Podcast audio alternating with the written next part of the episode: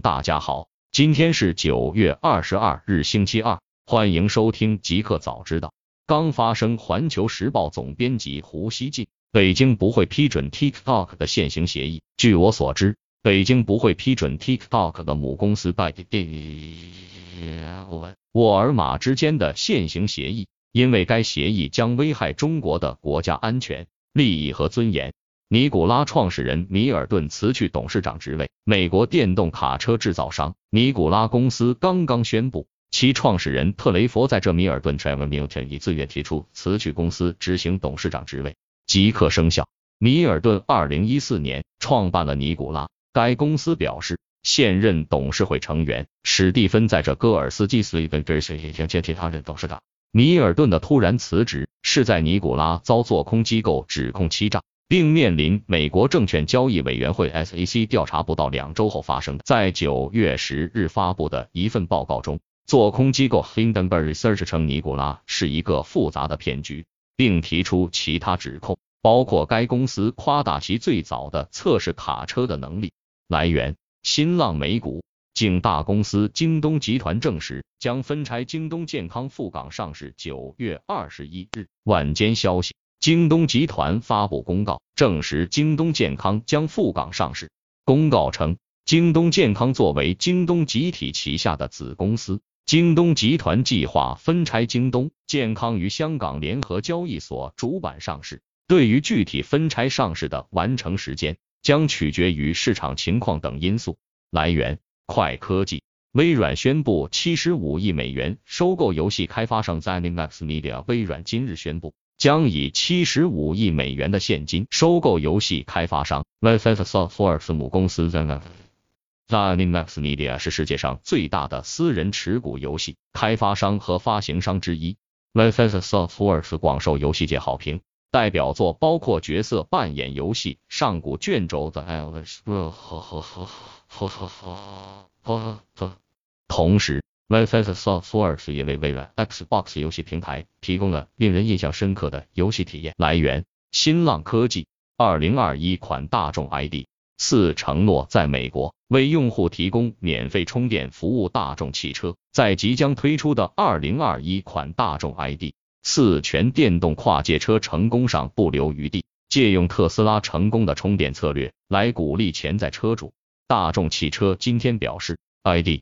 四紧凑型 SUV 最迟将于今年在美国首发，将在 Electrify America 网络上提供无线次充电服务。大众汽车表示，此次促销活动将持续三年，购买或租赁其 ID 四的用户均可参加。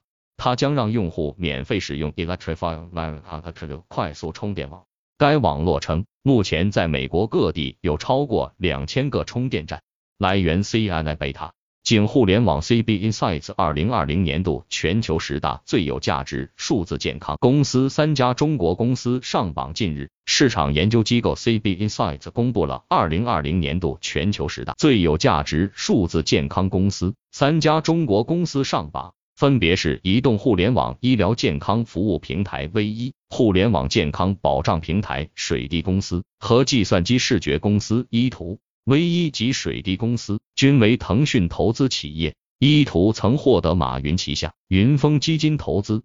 来源：凤凰网科技。德国或将在二零二二年全面关闭三 G 网络。据外媒报道，德国电信 Deutsche Telekom 成为德国第三家确定三 G 服务终止日期的主要运营商。该公司透露，计划于二零二一年六月三十日关闭三 G 网络。从而清除频谱用于 4G 和 5G 服务。这一声明似乎巩固了德国将在2022年底前终止 3G 网络接入的局面。届时，西班牙电信德国公司 Telefonica Deutschland 计划关闭其网络。沃达丰德国公司 Vodafone Germany 此前已经宣布计划将与德国电信在同一天关闭 3G 网络。来源：C 幺幺四中国通信网。经新产品小米 Z Fold 三折屏智能机设计专利曝光，荷兰科技博客 Let's Go 的这套刚刚曝光了小米的新折叠屏智能机设计专利，可知其采用了类似三星 Galaxy Z Fold 的思路。不同的是，该机配备了两条转轴，伸展时可将屏幕面积拓展到折叠时的三倍。如果一切顺利的话，小米或于二零二一年初推出类似的折叠机新品。来源 CNN 贝塔。保时捷为 Taycan 电动超级跑车推出二点一兆瓦时的充电拖车。保时捷开发了自己的移动怪兽电池组，可以同时为十辆车充电，从而使驾驶者更容易在特殊的赛道日驾驶 Taycan 电动超级跑车兜风。Taycan 早在去年九月就已发布，一个月后，这款四门电动车以七分四十二秒的速度在纽博格林赛道上飞驰。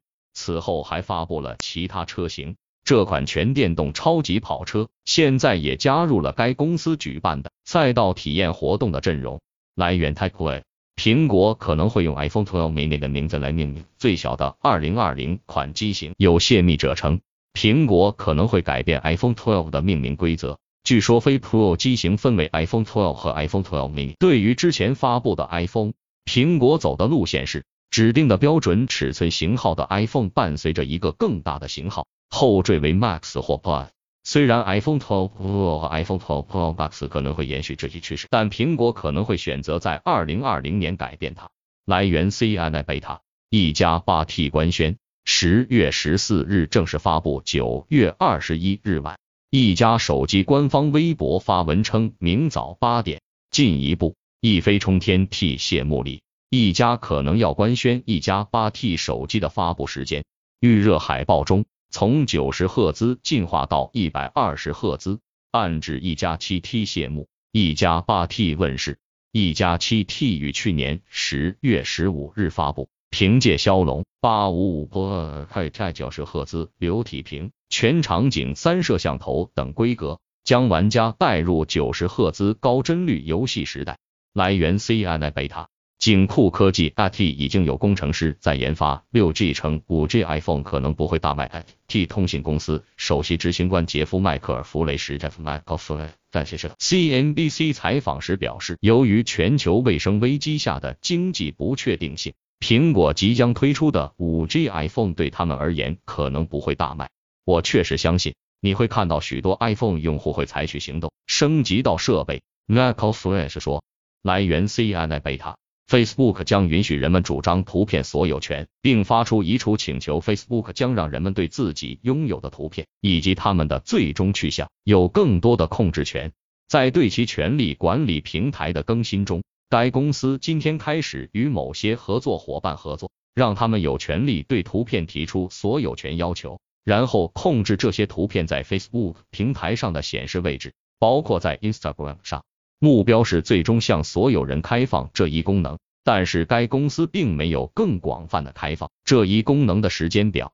来源 CNN 贝塔。仅一个彩蛋，马斯克又搞寂寞总动员，号召全体员工冲刺再创纪录。距离第三季度结束还有十天，特斯拉 CEO 马斯克又向全体员工发出一封电邮，鼓励他们加油工作，争取本季度交付量再创新高。马斯克在当地时间周日发出的这封题为“全体紧急集合”的电邮中写道：“我们有机会再次实现创纪录的季度交付量，但我们必须努力拼搏才能实现这一目标。这需要我们每天交付最多数量的电动汽车。”来源：CNN 贝塔。